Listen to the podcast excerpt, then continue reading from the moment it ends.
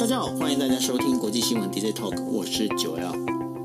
Hello，大家晚安，我是 Dennis。是，今天时间是二零二二年四呃四月二十九号，现在时间是一点四十分哈。那我们今天为大家带来五则国际新闻，第一则依旧是乌克兰最新的一个情况。那乌克兰最新的一个状况里头的话，已经传出哦，在俄军的这个乌东占领区里头的话，呃，俄罗斯准备要进行举行所谓的著名投票哈。那著名投票的这个投票的方式，当然大家也知道，这当中可能就是在演戏的过程相当多了一些哈。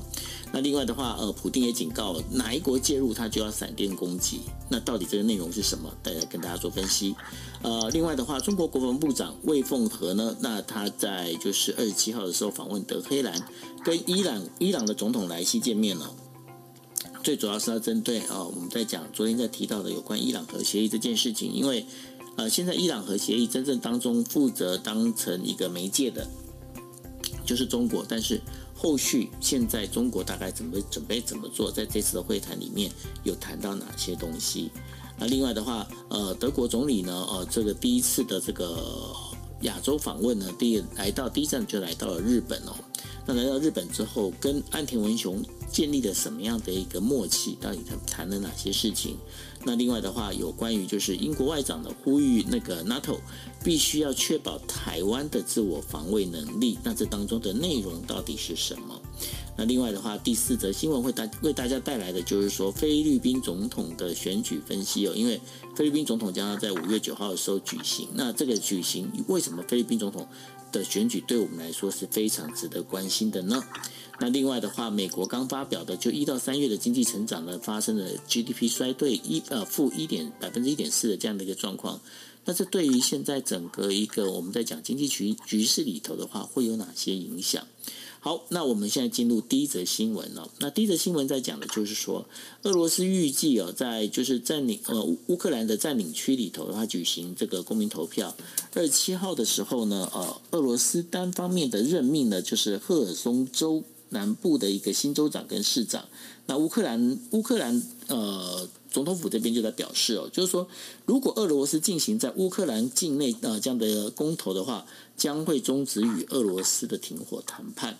那在公投之前的话，其实乌克兰南部的克里米亚半岛跟两个东部的省份呢，都是被呃亲俄的这样的就是军队所占领哦。那其实过去俄罗斯在二零一四年入侵这个乌克兰的时候呢，也做了类似这样的一个状况一个事情哦。那这也使得这个呃乌克兰对这件事情其实是非常的感冒。那根据塔斯社的这个呃报道来说的话，四月中旬的时候。由俄罗斯所控制的这个马里乌波尔这样的一个地方呢，俄罗斯开始在发放免费的手机 SIM 卡。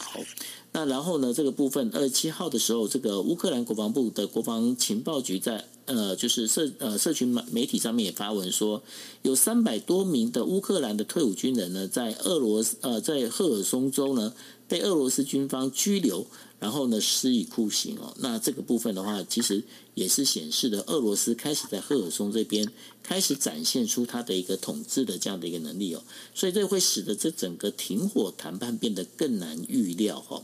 那乌克兰警告，就是说这整个一个这样的一个呃公投呢，其实是不对的一个方式哦。所以呢，呃，他认为呢，就是说现在的话，俄罗斯军队呢正在准备收集。很多呃相关的这个居民的护照来伪造投票，换取这样的换取这样的相对应的这样的一个支持的一个假象。而普丁在二十七号的时候也表示哦，如果有人就国家计划干预俄罗斯的话，那将会造成不可接受的一个战略威胁。那俄罗斯也将要发动所谓的这个雷电突袭的这样的一个做法。那普丁他在表示，这当中他所使用的一个武力，可能包括核核力量这样的一个威慑力量在里头哦。那然后，美国国防部的发言人科比在二十七号的时候新闻发布会上，他也批评哦，俄罗斯这样一系列使用有就是放话警告要使用核武器的这样言论呢，是一个非常不负责任的方式。Dennis，现在的话，俄罗斯开始就进行他的第二步的一个对于乌克兰的一个控制哦。那接下来你觉得？整个一个俄乌的状况会怎么去演变呢？其实我觉得情势发展到现在，我还是觉得越来越像是我们之前做出来的一些预测，就是俄罗斯很很可能的，这个俄罗斯现在心中所设定的目标，就是拿下了乌东之后再去再进行下一步的谈判。他可能也不会继继续的想要拿下这个西部的这个乌克兰，像是基辅啊等等，不会全部的拿下。但是拿下乌东呢，让他自己有一个立足之地，就是至少在国内。普丁可以说我已经没有输了，我已经解救了所谓的这个反，就是打击了那呃反犹太的势力，然后解放了，对，解放了我们的俄罗斯的这个亲近俄罗斯的我们的乌克兰的好朋友。所以其实我觉得普丁一开始的设定，虽然我们之前说他可能受阻啦，在战争上面不是很顺啦，可是其实他原则他想要的呃想要得到的一种所谓的胜利的论述就是。就是说，哎，解放就是帮助。从一开始的时候，他就打着就是反犹太，然后这个 帮助乌克兰。境内的俄亲俄罗斯的人民，因为他们受到了不公平的对待，所以当他如果能够掌握乌东的话，他就有他的这个胜利宣言发挥的空间。那么现在他遇到的挑战呢，比较大的是乌克兰如果只靠自己的话，恐怕也无法撑到现在。但是乌克兰现在看起来，在西方国家的奥援的之之下，乌克兰可以继续的。不只是精神战力高，他在实际的军用物资上面也是呃，目前为止还是获得源源不绝的支持。这也导致了乌克呃俄罗斯确实在军事的力量上面受到了很大的打击。可是我们必须有从呃跳脱出现在我们看到比较主流的呃西方媒体的观点，因为西方媒体的观点告诉我们的大概都是西方国家正在团结的继续帮助乌克兰来做嗯。防守啦，或者是抵抗，或者甚至是反攻。可是到目前为止，我们刚刚讲的乌克兰虽然精神战力高，然后物资也取得了。可是我们还没有办法看出来，乌克兰真的有办法全面的反攻。现在整个如果打地图打开来，你刚刚看这个地图上面，整个乌东地区有多少地方是俄罗斯军队占据或者是占有优势的？我们就假设最理想的状况，乌克兰真的在这个反攻上面有决心，而且真的有找有足够的兵力去做这样的动作，恐怕他要做的，他要进行反攻，把俄罗斯军队完全赶出去呢？呃，时间会拉得很长，我们就很完很保守的说，时间恐怕不是闪电战一两天、一个礼拜就可以把俄罗斯军队全部都赶走。那么我们说，如果时间拉得长的话，它接下来的问题就是，那武器的部分是不是真的有这么源源不绝的这个武器跟财力的支支持哦？其实，呃，DJ t a 一直以来，我们都一直在提醒，或者是一直在分享这一些经济的数据。譬如说，乌克兰的泽伦斯基说：“哎，一个月需要需要多少钱？需要七十亿，需要五十亿。像美国一个月要求二十亿。”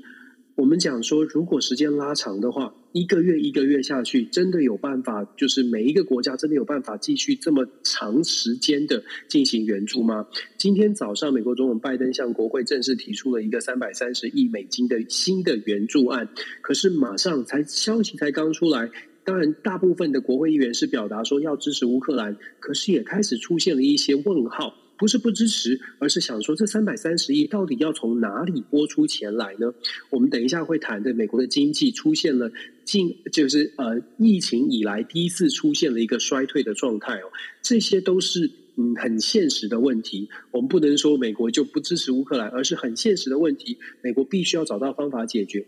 尤其是拜登政府必须找到方法解决，否则的话，我可以建议大家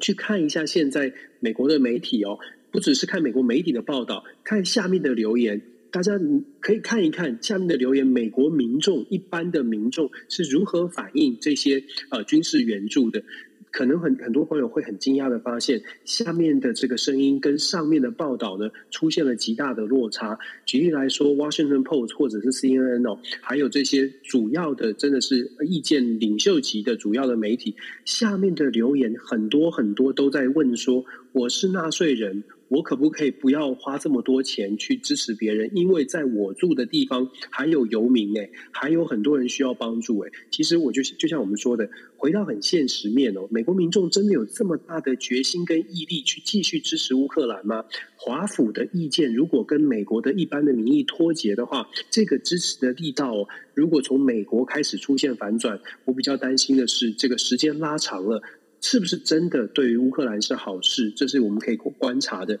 那当然有，我们其实也不需要再再说这个这个普丁是多么的糟糕或者多么的坏，因为这已经毫无疑问的。为什么他会做这么决绝的动作，甚至把核武现在都拿出来讲？那是因为他现在确实遭到了很大的困境。可是，就像我一开始说的，他必须要胜利，他都已经设定好胜利的目标跟胜利宣言，必须要有一些。东西才能说，他总不能说我都已经被赶回来了，然后自己号称胜利哦，所以他必须要有东西可以拿出来跟乌克兰人民讲说，嘿，我们保住了顿巴斯库呃这个顿内茨克呃顿内茨克，然后这个呃什么库顿呃我这个名字实在是太难，就是我们保住了乌东地区，然后我们甚至拿下了马里乌波尔跟克里米亚串起来，我们真的保住了我们想要的这个呃想要帮助的这些亲近俄罗斯的好朋友。至少他有这样这些话可以说，就是因为我们看到这样子很难，呃，我们可以判断的是，短期之内俄罗斯是不惜继续把战争拉得更长，让让他们有那个胜利的空间。那对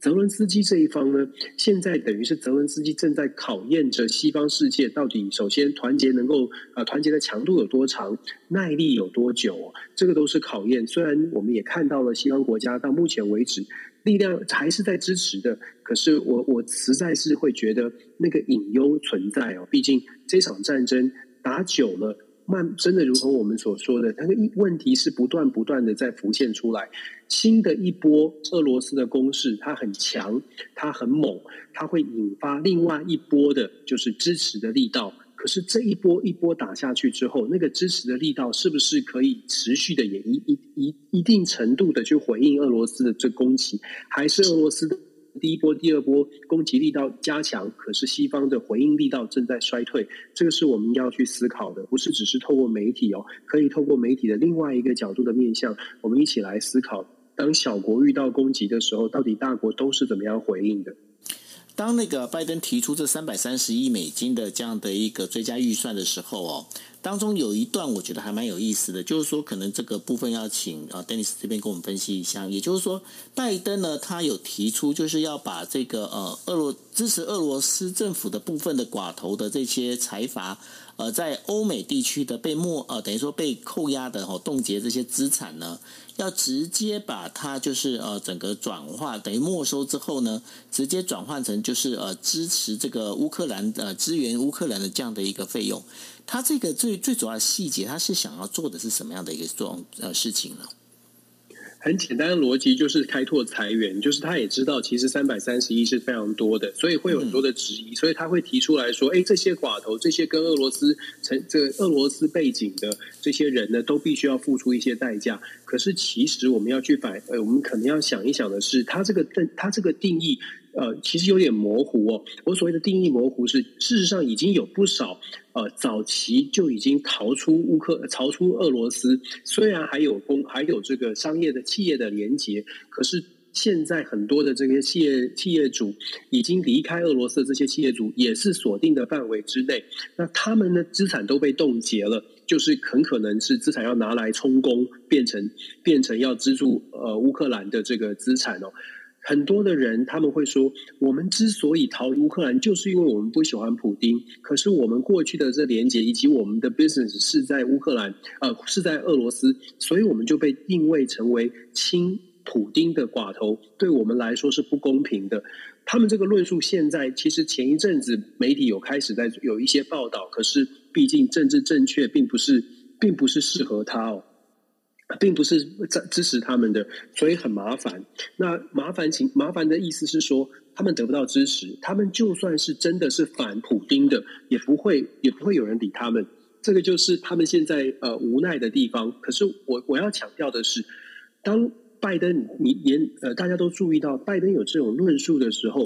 我个人会觉得要特别的小心，因为如果说在整个的政治的氛围跟舆论的氛围是说这些人是坏蛋。那这些人到底是不是坏蛋？他们的声音还有没有办法被听见？然后资产冻结了，到底拿的是什么法、什么规规则来冻结他们的资产？还是我们只要觉得他是俄罗斯人，他是坏蛋，他跟俄他跟普丁有照过相，我们就应该冻结他的资产？其实大家可以去稍微看，包括呃。英国的这个财经，这个 Financial Times 都有针对部分的寡头做非常详细的背景的介绍跟报道，其中也有也有部分在讲的是，到底我们怎么定义他是不是普丁的好朋友？是因为他有生意在俄罗斯，还是要看他过去曾经做的？有一些的这个大家也看到新闻了，有一些的俄罗斯的商人，事实上是在战争一开始的时候，马上就捐了很多钱，甚至是卖掉自己的资产来帮助乌克兰。有一些甚至曾经公开反反对过。这个普丁的，那他们算不算是俄罗斯的有钱人？他们算不算是所谓的寡头富裕的俄罗斯人？我觉得这个部分哦，一样的，又再次凸显的是，我自己觉得啦，拜登讲出来的话呢，讲了之后要怎么执行？其实大家会觉得他是不是这个概念是大家可以支持？可是接下来是怎么做呢？如果是只是概念支持，大家听到了、看到了，觉得哎呦，好棒，好棒，好棒。可是接下来可能没有然后，因为无法在美国还是要讲法律的。如果你没有法律可以做这件事情的时候，到底能够有多少多少的实际的成效，这些后续都有待观察。但是我我个人啦，看到这种消息，我都会很很担心，因为就是我我比较没有办法接受说，如果有总统在上面讲了说，有些人我们就必须要特别怎么做，然后我们要针对这些人。那这种话说出来，除非你法律已经有明确的制定了，否则其实想象一下，如果自己是被划在那一群人里面，其实是很无奈的，因为全整个世界都在找，都都在找你。对哦，这个当中的话，其实呃，我最近看到的这有关这部分的一些新闻里头，呃，让我觉得比较讶异的哈，当中就是呃，虽然说。呃，普丁的他本身他有两个女儿，他两个女儿在呃，就是美国的资产已经被冻结。但是呢，后来有看到另外一个新闻的报道，就是说连普丁传出是普丁的情妇哦，也就是前奥运金牌体操选手卡巴卡巴耶娃呢，他的资产也被冻结。那我看到这则新闻的时候，其实我比较我还我还觉得蛮好奇，就是说，那连普丁的情妇他们都可以这样定义，那这到底这个情妇的定义到底是什么？哦，Dennis。对啊，你就你不觉得很很就 如果就像我说的，如果今天刚好你很不巧的是是在普丁还没有被解释成为恶魔的时候，你跟他有拍过一张照片。那如果你就因为这张照片被认为说，哎，你就是坏蛋，你就是你就是跟他有什么样的这个交集哦？你可能支持普丁，会不会是觉得百口莫辩？很多的企业家都说，他们当年在俄罗斯做生意，必须要跟普丁拍照。老实说，如果我们真的去说有哪些企业家跟普丁拍过照，我我我我相信，大概很多的美国企业家曾经都有跟普丁拍过照。这样子，如果说这样是亲近俄罗斯的定义，然后整个整个舆论、整个政治正确，我我会觉得这并不是一个好的，呃，不不会是一个好的开始吧，就是好的做做法，因为这个还是需要有一个一定的法制，然然后确定的定义，说你有什么样的连结，甚至是你有多少的呃企业真的有给普丁有什么样的捐款。我必须讲，但没有没有在这种战争时期哦，没有互比较比较少这种互信是很危险的。其实很多时候都是在政治正确的氛围当中会有受害，可能好几年后才会平反。就像二战时间的二战时期的时候，有多少日本人被关到集中营，现在都一一在平反。真的是整个氛围就是讨厌，当时就是因为珍珠港事件讨厌日本人，讨厌日本移民，不管他是不是出生在美国的日本人，都被抓进集中营。其实非常多人是在这现在最最呃近几年都一直在平反这件事情。我比较担心的是，当拜登总统有这样的说法的时候，整个反俄罗斯的情绪，或者是整个在在呃定义上广是会不会是太扩大的定义，说谁是亲俄人士？这样的做法，我个人没有办法，呃，比较不太支持了。好，那我们接下来进入第二则新闻哦。第二则新闻要谈的是中国国务呃国务委员兼国防部长魏凤和二十七号的时候访问了德黑兰，呃，同时呢跟呃伊朗总统莱西以及伊朗的国防部长阿什加尼呢见面哈。那中国希望透过这一呃，透过加强与伊朗的这样的一个合作，来增加它在就是中国在中东的一个影响力。那这一次的会面里面，还也谈到了有关伊朗核协议呃这这件事情哦。因为伊朗核协议这件事情呢，在国的整个国际谈判呢，因为俄罗斯入侵乌克兰而陷入了一个停滞的一个状况。那根据中国国防部所发表的一个声明里头说，魏凤和和莱西见面的时候说，这次的访问在国际事务上的一个呃，就是动荡中呢，有非常重要的意义。呃，这是促进了中国跟伊朗之间相互的一个支持哦。那然后呢，就是中国也将与伊朗呢一起推动这个在整个中东地区的一个发展。那由于呢，俄罗斯入侵乌克兰，中国作为一个调解调呃调停人呢，在伊朗核问题上面呢，讨论已经陷入了一个僵局哦。那对中国而言，伊朗它是最重要的一个资呃资源的一个保护伙伴。然后，尤其是在去年三月的时候，中国签署了一一啊一项为期大概二十五年的全面战略协议。来促进军事军事合作，还有基础建设的一个投资。当然，它也最主要是要维持哦，维持这个原油交易的这样的一个稳定供应哦。那对于这样整个现在。我发现中国呢，趁着就是美国这个开始，我们在讲说一超多强的一个一超啊，这超级大国开始衰退的时候，中国开始去填补了这个美国所空出来的这些空缺的一个地方。但是你觉得这个中国它慢慢的这样的一个整个做法里头，对于未来的一个局势会有什么样的影响呢？其实我们就像就像我们一直在说的，现在整个体系哦，不再是一超多强，大家可以很应该是说可以很明显的感觉得到，不管我们支不支是不是很支持美国，希望美国它的这个国势很强，然后我们可以。在美国的支持之下，做很多的呃事情，可是现在看起来的国际现实，并非是呃当年那个强大的美国，因为其实我们也都看到了美国出现的一些问题，不是我们不想，而是现实必须考量。那现在的现实的状况是，当出现国际国际上出现多极体系的时候，各国会想尽办法抓紧他自己有的资源，甚至是想尽办法去成群结队的保障自己的安全。中国在现在这段时间，你可以说他抓中了这个心态，因为在世界上的大国就是屈指可数哦。老实说，有这样的一个实力，可以拿出资源，甚至是不惜这个一切代价都要拿出资源去来拉拢这些朋友的国家，真的也不多。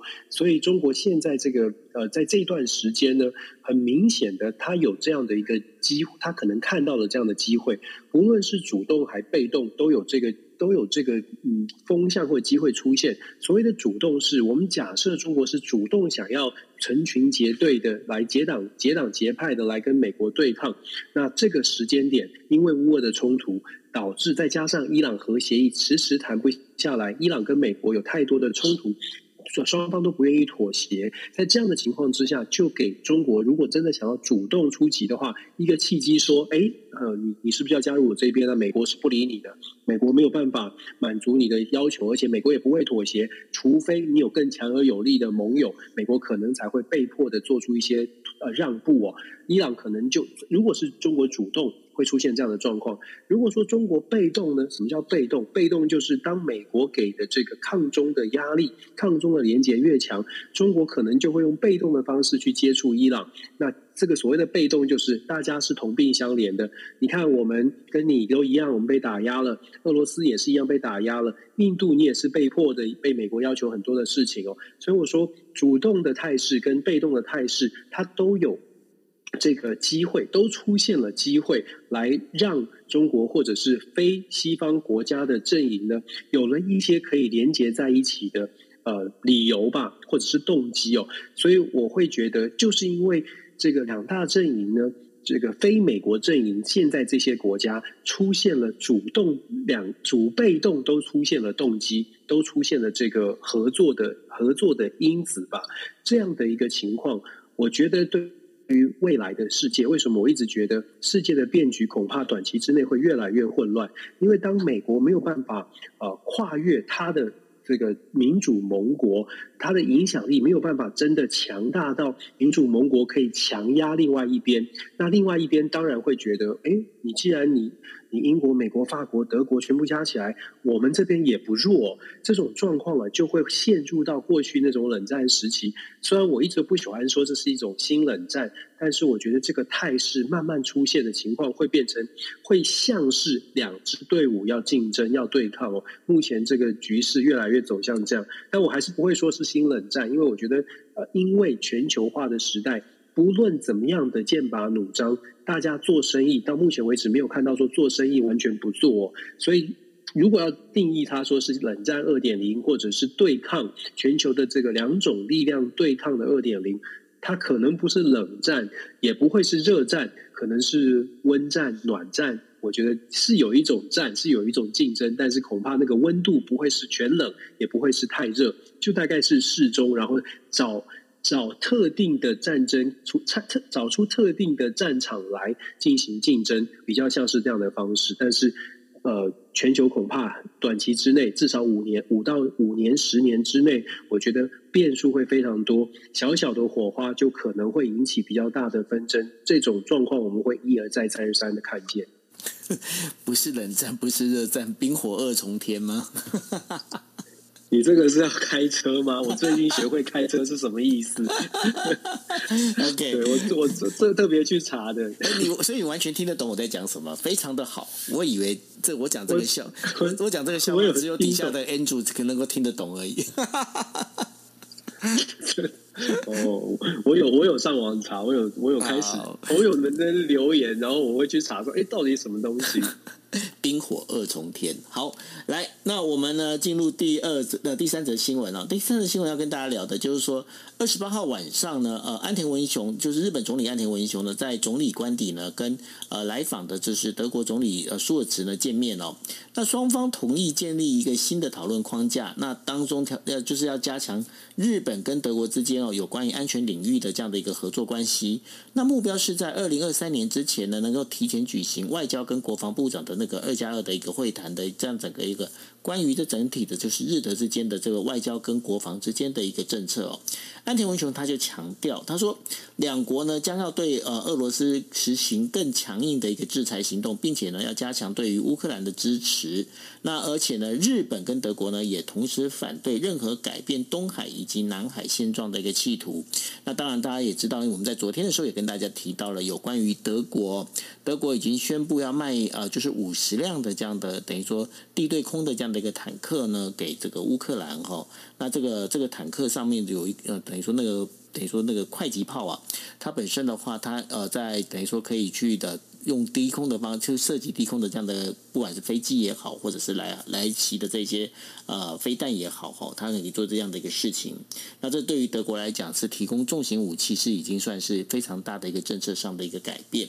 那同时呢，就是日本跟德国呢，对于就是呃俄罗斯煤炭禁运的时机呢，岸田文雄表示呢。将会依照电力供需跟行业的影响呢，尽快朝向取消进口这样的一个方向去进行哦。那同样的，在于关于就是东亚的这样的一个安全稳定里头的话，英国外相特拉斯呢，他在发表外交政策演说的时候，他就表他就强他就表示必须要强化呃这整个一个北约成员哦。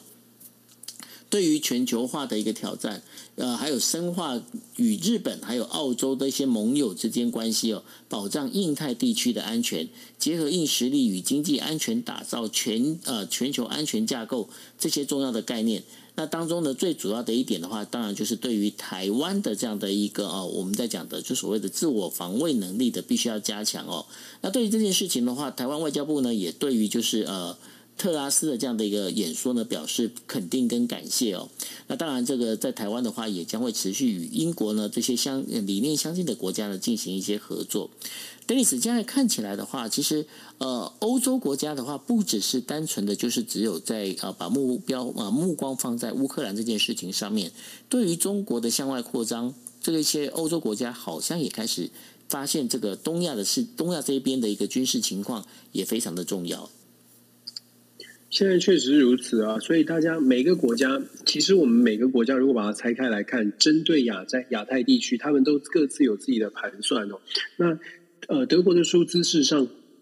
他现在跟日本的关系他拉得非常的近，可是其实他自己也遇到了蛮大的压力，就是对于啊、呃，对于对外的关系啊，到底应该怎么样的，怎么样来展现，让德国的民众认为说他。还是有蛮有能力的哦。你可以看到他才在这个乌俄战争刚开始开打的时候做出一些表现，导致他其实呃在德国国内他的声望有一些有一些质疑哦，到底在态度上面应该站在哪一边？那最近呢，其实数字他的最新的民调，四月份的民调又来到了一个新的低点，有只剩下百分之三十几，而且超超过半数的德国民众对他是没有信心的。这个对于刚刚上任的舒兹来说，绝对不是什么好事。所以我相信呢，德国。自己在做外交政策，尤其是舒兹这个团队，他为什么会在亚太地区希望可以积极的表态？某一种程度是因为在欧洲其实有点陷入了僵局，因为欧洲对他对抗俄罗斯，对德国来说，跟俄罗斯强碰其实没有太大的好处。我们一直在讲说能源的关系，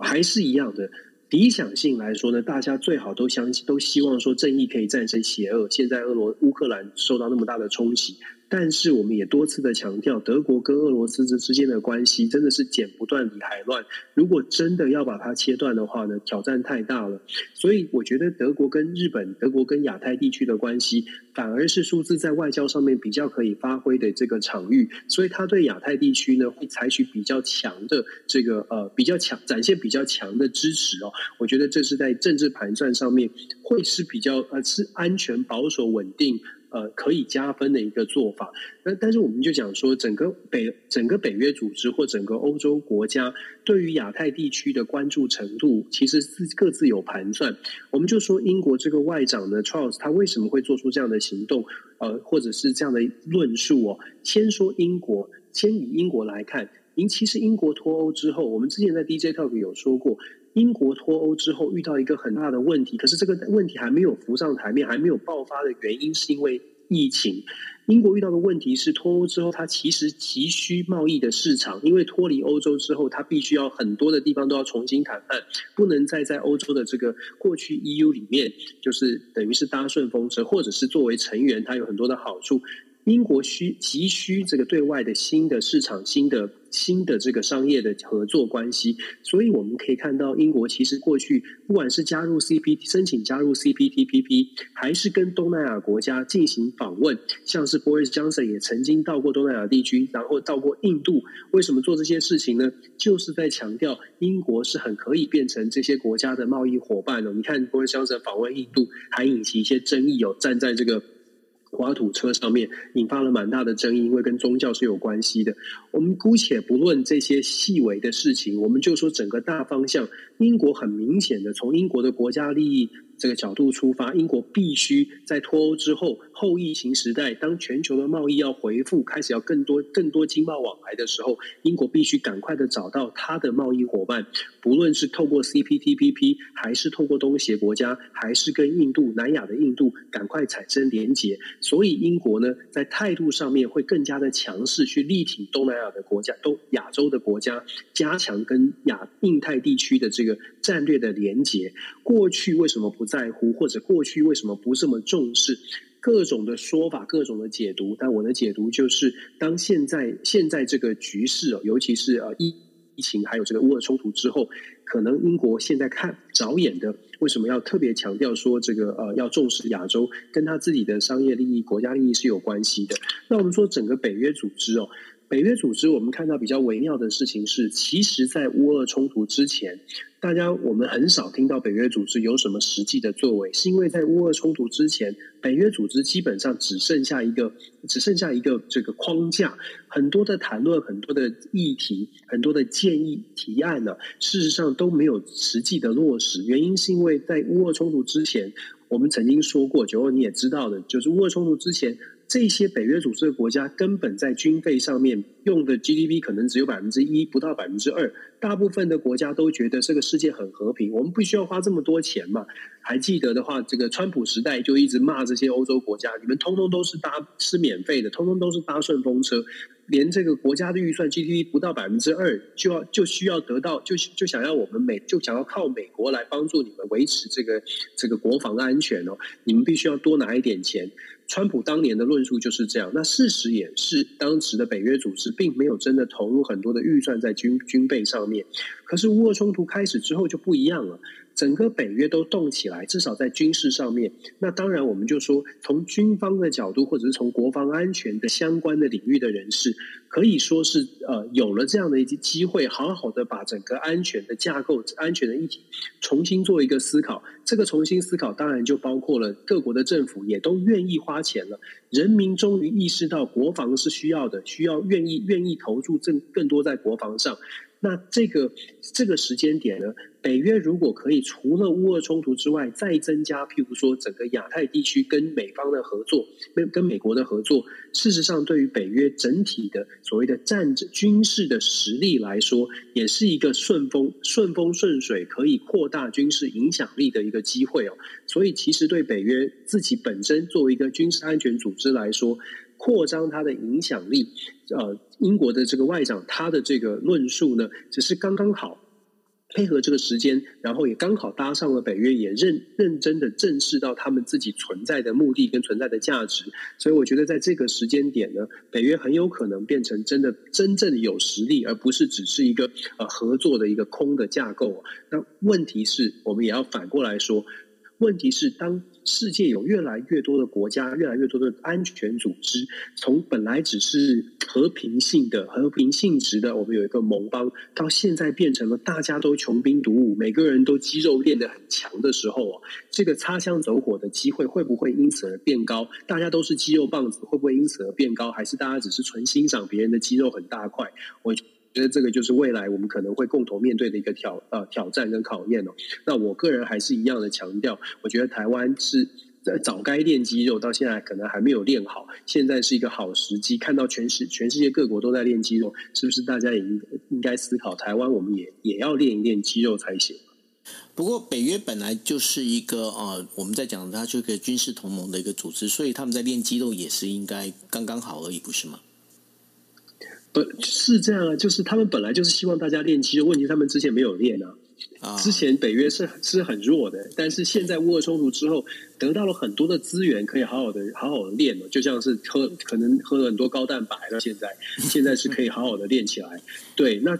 这这是好几年以来第一次有有这么多国家都愿意给高蛋白，你知道，这个对于北约的军方来说，这是很久很久不见的这个高支持哦。所以北约现在当然，他有机会的话，当然尽可能的把这个原来的这个动机目的给它强化起来。这个对北约来说不是坏事。问题就像我刚刚说的，问题是大家都变得肌肉很大的时候，那是是是不是会比较容易擦枪走火？你的肌肉碰到我的肌肉会怎么样？我不知道，我没有办法想象这个状况。我只能说，在大家都有这么大块肌肉的时候，我觉得台湾也要考虑一下自己的肌肉是不是够大块。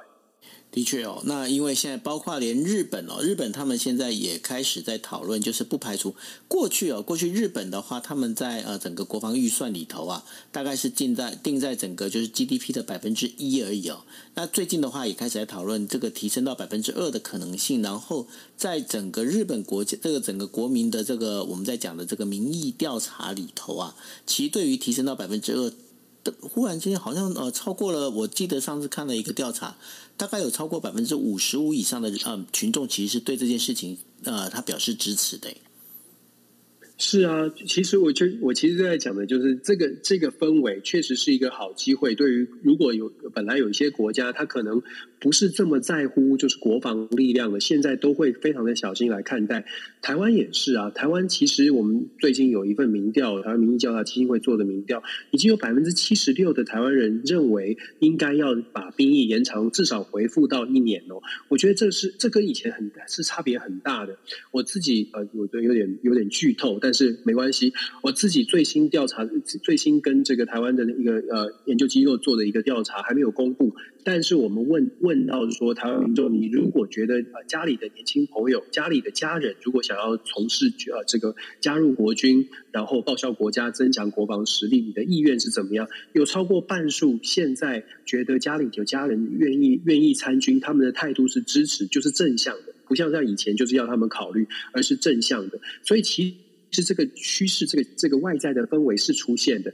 那问题就是说，呃，这就是政策啊。不管我觉得这又是一个政治问题。不管蓝绿，我相信所有的政治人物都会 concern，就是都会担心说，哎，我提出来这个要要延长兵役，我会不会造成年轻人觉得不高兴？会不会造成年轻人不想不想不想投票了？我我觉得这种呃政治的包袱，我可以理解。可是我觉得整个民气哦，民意已经已经有改变了。大家如果想练肌肉的话，或许政治人物可以思考这个时间点。也许你把整个的军事的训练的这个内容变得变成比较比较有实质的意义。改变一下国军的形象，尤其是训练的形象。譬如说，我最近不是很红什么毽子舞吗？当然，我不是我不是说大家要跳毽子舞，我只是说，如果说他的训练的内容哦，变得真的比较有效果，而且而且传递出给年轻年轻世代告告诉年轻世代说，我们做这样的一个军事训练，它有它的意义，而且内容呢也确实会让你每个人都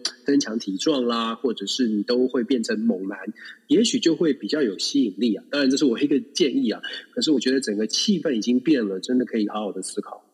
也许某某市的那个市长，他就会要想要趁热度，他要讲说有一种叫做软性软性延长兵役的方法。好了，我随便讲的。OK，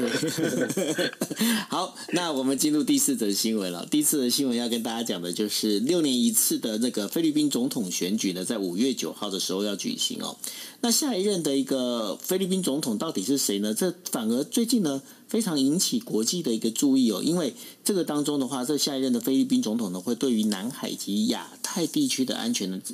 构成一个非常重大的一个影响哦。那五月九号，菲律宾除了要选那个总统之外呢，它还有包括副总统、众议员以及州长的选举也都会同时举行。那这当中的话，总统候选人跟副总统候选人呢，他们是会作为竞选伙伴共同参选。呃，但是呢，这这都是直接选举产生哦。那但是这个当中的一个选举方式里头的话，它并不一定就是会这就是一起参选的人都可以一起当选了。这是一个还蛮有趣的一个呃，就是呃菲律宾的一个选举的状况。待会可以请 Dennis 来跟大家做解释哦。那这当中的话，呃，就。因为菲律宾的宪法里面规定哦，总统是不可以连任的，所以呢，现在的那个杜特地呢，在现任总统杜特地呢，必须要被要求退休哦。那目前呢，要从十名的候选人当中选出一个一个总统出来哦。那这预计五月九号的时候呢，会有大量的这个部分的这个选举，然后呃，等于说人去投票，然后到六月三十号的时候选出来之后，六月三十号就职。那菲律宾人口现在人口数大概是一点一亿。然后呢，这个平均年龄大概是在二十五岁左右哦。那这个时候，也就是说，呃，反而是年轻人到底倾向选谁这件事情，可能会影响到菲律宾总统选举的一个结果。Dennis，这个部分的话，可不可以请你来跟大家做解释一下？菲律宾选举如果民调是准确的话，我们选选举的结果已经出炉了，因为就是这个棒棒的这个小小马可是会当选，他名字就叫棒棒。邦邦，Fernand 呃，Fern 那个 Ferdinand 邦邦呃，Marcos，所以基本上他现在的在民调上面领先，拉拉开到百分之三十以上了，因为他的这个民调的支持度来到了百分之五十五到百分之六十，跨任何的这个调查机构都是一样的。虽然有很多的候选人，可是目前看起来已经在完全在啊讨论的不是在不是选举谁胜谁负，而是他会对菲律宾未来造成什么样的影响。包括九二你刚刚讲的，因为菲律宾选制的关系，他的总统、副总统是分开选的。可是，即使他是分开选，本来的用意是说，诶，是不是有互相的职权、权责的分分配，互相的前置？可是呢，小马可是啊，他们也算是这个政治啊，不愧是政治世家了。很多的，包括他的妈妈伊美代，我相信九二你这个这个这个很多年轻朋友可能都不知道伊美代的这个丰功伟业，但是我相信九二你一定知道，我是年轻朋友，就是很是。啊，你在你在 Wikipedia 可能看过。好了，不管了。但是伊美代是一个很厉害的一个，你可以说他是政治人物，是外交外交家，或者是总之他的政治手腕是很高明的。过去这一段时间，他一九八六年他们全家被被流放海外之后。他们其实马可仕家族对于整个菲律宾并没有离开，并没有真的离开，也没有真的削弱过影响力。而这一次的重返政坛呢，是真的是动作非常的大，而且呢，也看起来应该是没有什么问题。小马可仕就会当选。小马小马可仕在从他们家，就是他爸爸被被赶走之后。一直以来，他在这个自己的形象的经营上就非常的努力，而且他们自己的基本盘还是很高、很很很很强的，在他们自己的家乡，自己的基本盘还是很强的。再者，其实，在小马可小马可是还没有成熟之前，他们家族呢，医美在医美代的控这个协协助之下或者规划之下。在过去这几任的菲律宾总统，呃，这个当选人啊，就当然每个菲律宾总统当选，基本上一旦当选之后，就成为一个大家族了。所以过去这几年，像是艾洛玉家族、艾斯特拉达家族跟杜特地家族，这一次选举都完全跟小马可仕呢做了一个紧密的结合，分别掌握了像杜特地的副总统啊，像艾洛玉家族跟艾斯特拉达家族分别呃分配到一个是负责参议院，一个是负责众议院。你如果仔细看这个菲律宾这四大家族的连结，你就会发现总统、副总统、国会的参众两院。各自有家族的代表人，也就是说，菲律宾目前看起来，这四大家族各自掌握了菲律宾未来的整个的政治的发展。那现在小马可是因为跟这四大四大家族完全的紧密结合，民调展现出来的 也很清楚，遥遥领先。其他的一般的政治人物，一般的政治人物，包括现在的副总统，还有这个全网哦，好像民这个声势很高，民间好像很受欢迎。可是没有办法投，没有办法转化成为政治上面的力量，这是菲律宾政治很特别的地方。那我们就说，现在如果说小马可是当选，然后沙拉杜特蒂当选副总统，未来菲律宾的走向会是什么样呢？首先呢，先想沙拉杜特蒂，沙拉杜特蒂不会跟他爸爸一样，因为沙拉杜特蒂相对来说没有这么的激进吧，稍微的开明一些。可是即便是如此，他在副总统的任内，恐怕能做的事情呢，也大概仅仅只是。呃，让他想要做的，比如说帮助更多的穷困的人民，这个部分比较软性的议题上面可以可以发挥一些作用。可是硬的题目，作作为小马可式的这个总统职权上啊，我们会看到什么样的状况？马可仕上台之后会，会面临到菲律宾一直以来的经济贪腐的问，就是经济跟贪腐的问题。菲律宾的国债是非常高的，菲律宾国债是百分呃两千三百亿美金，大概是十几亿的这个十一亿十二呃十一兆十一到十二兆的这个菲律宾的比比呃 peso，也就是大概是两千三百多亿美金。其实听起来并没有太多了，因为台湾的国债也大概是两千三百亿哦。可是如果你把国债跟 GDP 的比例把它放进去看的话呢，菲律宾的国债跟 G GDP 的比例来到百分之六十到百分之六十五，台湾是百分之三十五。你可以知道为什么呢？我们在台我们在台湾，大家会觉得，虽然有人说台湾经济表现没有那么好，其实台湾的经济是相对非常稳健的。我必须这样讲哦。我这个等一下讲美国就更夸张了。无论如何，菲律宾的小马可是上台之后会遇到一个经济的挑战。那遇到经济挑战，大家可以想象他会向哪一国伸出援手？他会用什么样的方式来吸引外资？最简单的方式，我我我相信朋友们都可以想象得到了。如果杜特地执政时期觉得跟中国交流很重要，是因为钱，是因为贸易，是因为中国有市场，中国会投资菲律宾。那么，同样的，小马可是当选之后，也非常可能在跟中国的关系会延续的过去，呃，杜特地时代跟这个跟这个中国的关系一样的，相对是友好的。虽然小马可是也在讲说，哎，跟美国要保持好关系，可是我个人会觉得，怎么样可以拿到比较多的利益，对马可仕来说，他会他会更在乎一些。因为，因为其实他知道他的这个民意基础，或者是他要他要帮助菲律宾，他现在在选举当中就已经在讲，他要帮助菲律宾可以赶快的摆脱贫困哦。要如果要做到这样，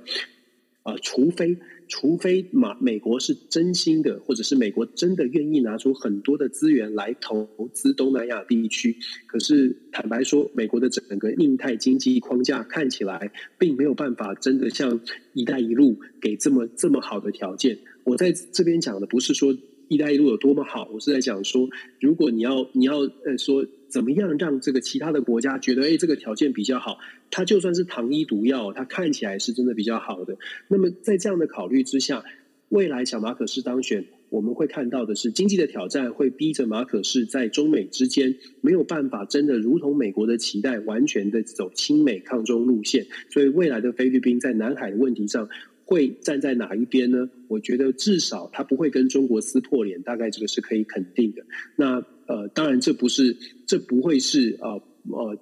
就是。从美国，我们说从美方的观点，这不会是一个好现象。可是目前看起来，整个选举的大局要去翻转菲律宾，难度是非常高的。所以，美国其实应该要做到的事情是，好好的去了解菲律宾到底需要什么，有什么样的办法可以让马可是在中美之间稍微的不要像杜特蒂一样偏向中国偏这么多。我觉得这是美国可以努力的。小马可是相对于马可呃。相对于这个呃杜特地啊，也确实是比较理性、比较可以沟通的，而且他也有一些国外的经验，所以相对来说，大家会把他认为是比较一个经理人的，至少菲律宾民众会认为他是比较像是一个专业经理人，可以给菲律宾的经济带来一些活水。所以美国也可以试图的从经济的角度、利益的角度来跟马可仕沟通，我觉得这个会有机会。不过，就像我们说的，菲律宾的政治哦。你要他非常的清廉，非常的亲民，呃，难度很高，因为基本上还是掌握在这个大家族的手中。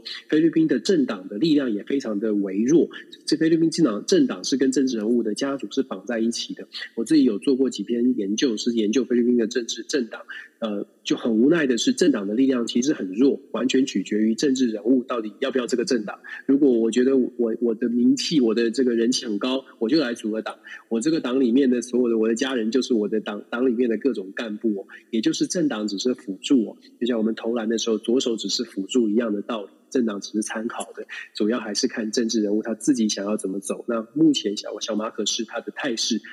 会当选，沙阿杜特地也会当选。问题是菲律宾的未来恐怕要跟呃西方国家完全走在一起。呃，他们的国家利益的考量，目前到至少目前看起来，小马可是大概会有自己的盘算。西西方国家要拉拢菲律宾，要多一点努力了。这个哦，就。证明了一件事情哦，钱不是万能，但是没有钱哦，万万不能。那所以呢，呃，这个你就可以发现一件事情：美国之所以失稳呢，最主要的原因也就是这个金钱呢砸得不够，尤其是在去年，去年阿富汗撤军的时候，呃，听说已经丢了七十亿美金的武器丢在阿富汗境内哈。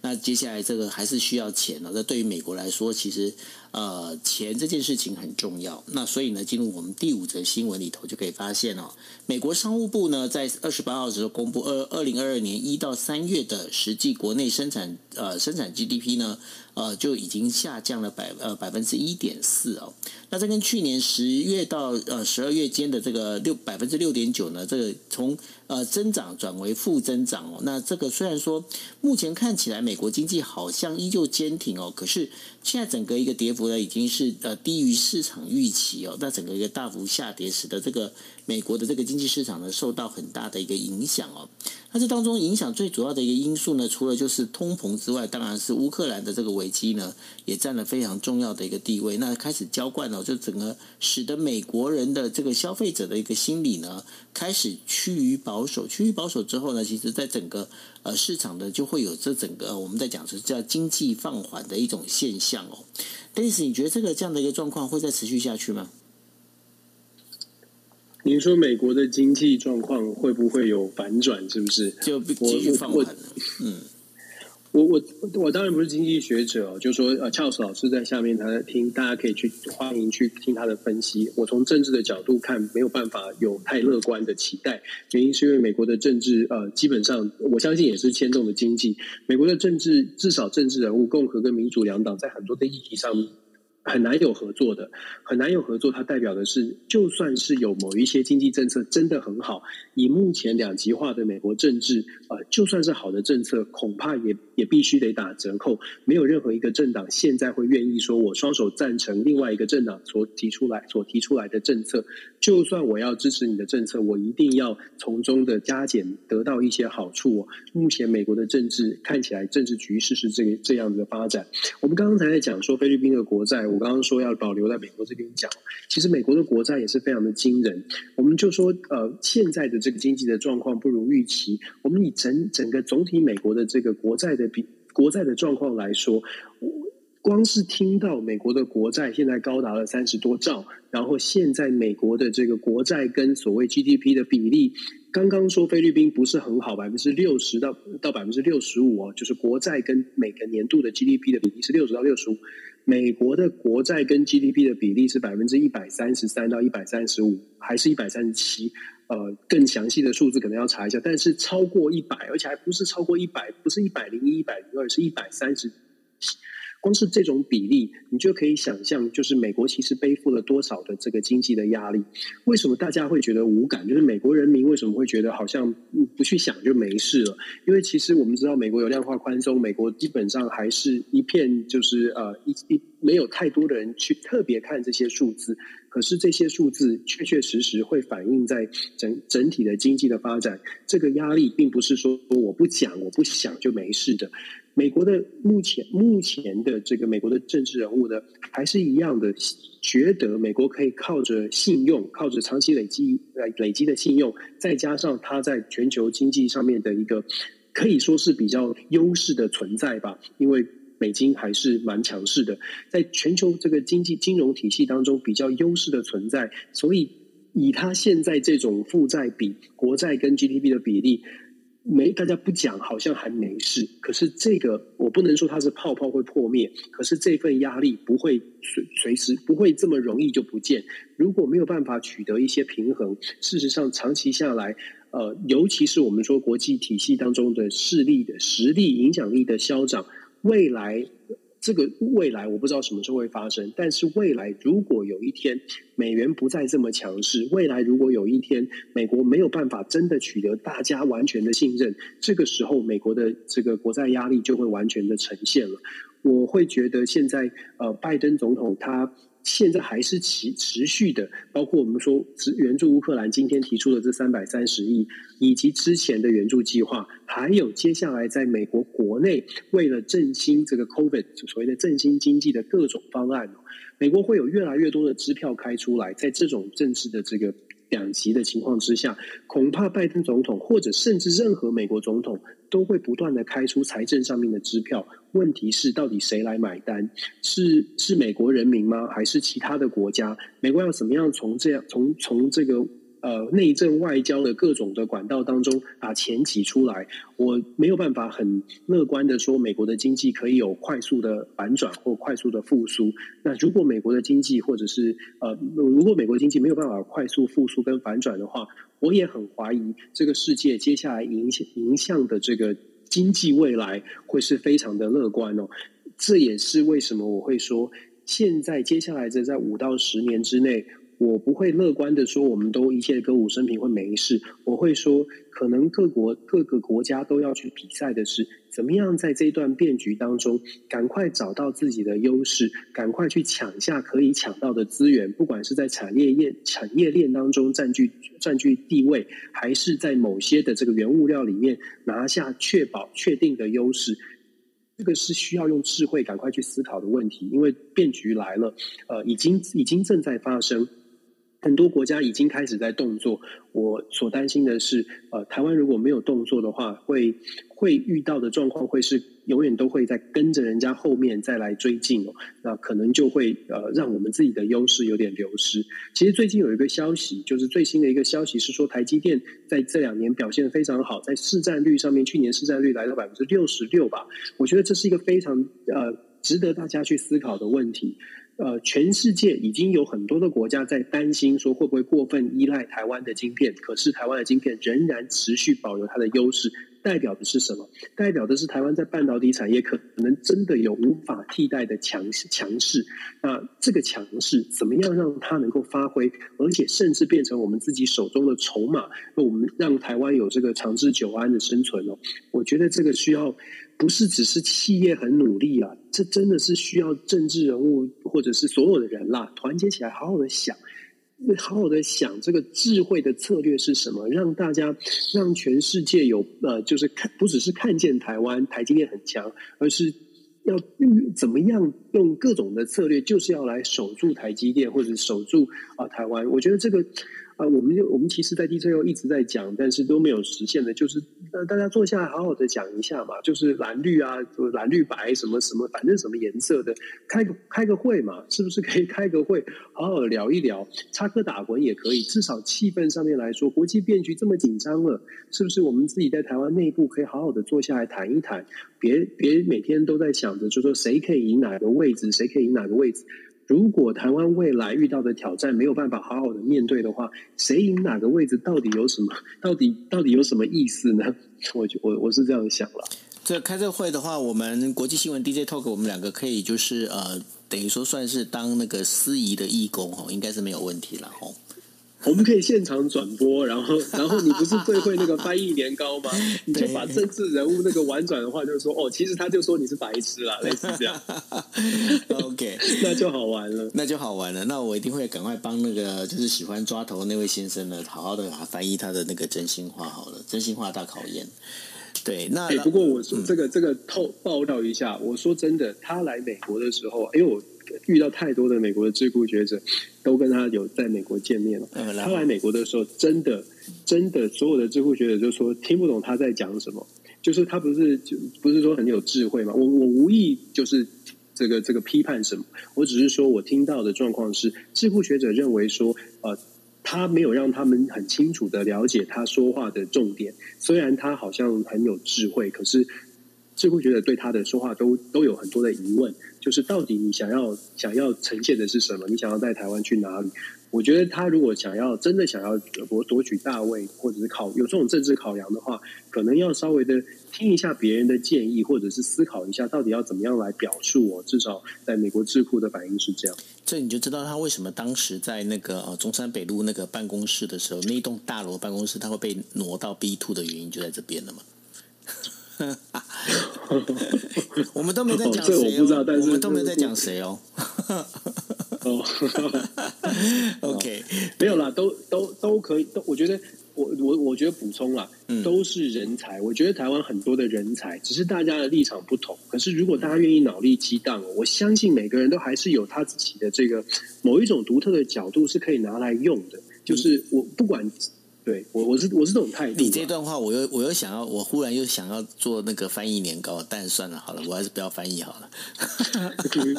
没有，我是真的善意啦，我真的觉得美台湾有很多很好的人才，可是都卡在可能政治立场不同，就觉得我不想听你讲话。可是也许他在某一个领域，他讲的这句话，这个时间点，这件事情上，他是对的。就大家如果可以集思广益的话，我相信台湾很好。嗯，不过人才要看了，就是有时候是大家会认为是人才，那有些人才是自己以为自己是人才，那不一样。嗯。哦，好，那然后呢？刚刚补充一下哦，刚刚那个 Dennis 还提到的有关于这个半导体的部分哦。那最新的状况是，现在全球的这个半导体出货里头哦，有大概四成是来自台湾的厂商哦。所以说，呃，对于整个全球对于台湾半导体的这样的依赖程度，其实还算是蛮高的。那的确，这是台湾的一个很大的一个优势。那大家应该好好珍惜这样的一个优势，这是非常重要的事情，对吧？没错，没错。OK，好，那呃，这个是我们今天这个星期呢为大家带来的就是国际新闻 DJ Talk。好，那跟大家宣布一下，就是明呃下个星期星期二的时候呢，国际新闻 DJ Talk，因为呃，Dennis 他呃学校开始放暑假，right？那算放暑假吗？对。对嘛？哈，呃，就进入暑假，进入暑假，对。那因为进入暑假关系呢，所以 Dennis 他就可以把时间挪到呃，我们在讲的就是呃，国际新闻 DJ Talk 最原始的这个呃。播出时间也就在晚上的十一点四十五分，台北时间晚上十一点四十五分啊。那我们会在 Clubhouse 上面进行直播。那同时呢，呃，一样的哈，我们在进行直播的同时，我们也会把这些声音声音音档呢全部录音之后呢，我们会放在 Podcast 上面。那 Podcast 要去哪里找呢？各位可以去一个看一下现在的房间上头哦，房间上头有一个 Dennis 的全球政治笔记。或者是你可以在呃，不管是 Spotify 或者是呃 Google 或者是呃 Apple 的那个 Podcast 里面，你也可以打关键字找“今夜一杯”，都可以找到我们的这个每一集的这个 Podcast 的内容。那过去的内容大家也可以反复的去呃去听哦，因为很多内容里头的话，我们在讲的这些内呃算是国际新闻分析的里头呢，慢慢的有很多东西现在又开始可以浮现出来。其实大家去看哦，这个还蛮有意思的，就好像很多的朋友跟我们讲。就说来听国际新闻 DJ Talk 很像在追剧，那我们也是希望哦，在每一天每一天帮大家准备的五则新闻里头，这些新闻呢，它彼此之间都能够有一些连贯性，然后给大家一些启发跟一些想法哈。那这是我们今天为大家带来国际新闻 DJ Talk，Dennis，你有什么跟大家讲的呢？没有，就希望大家记得下个礼拜时间改变了。OK，好，那呃，新闻 DJ 的我就到这边了。那非常谢谢大家，大家晚安喽，拜拜。感谢晚安，拜拜。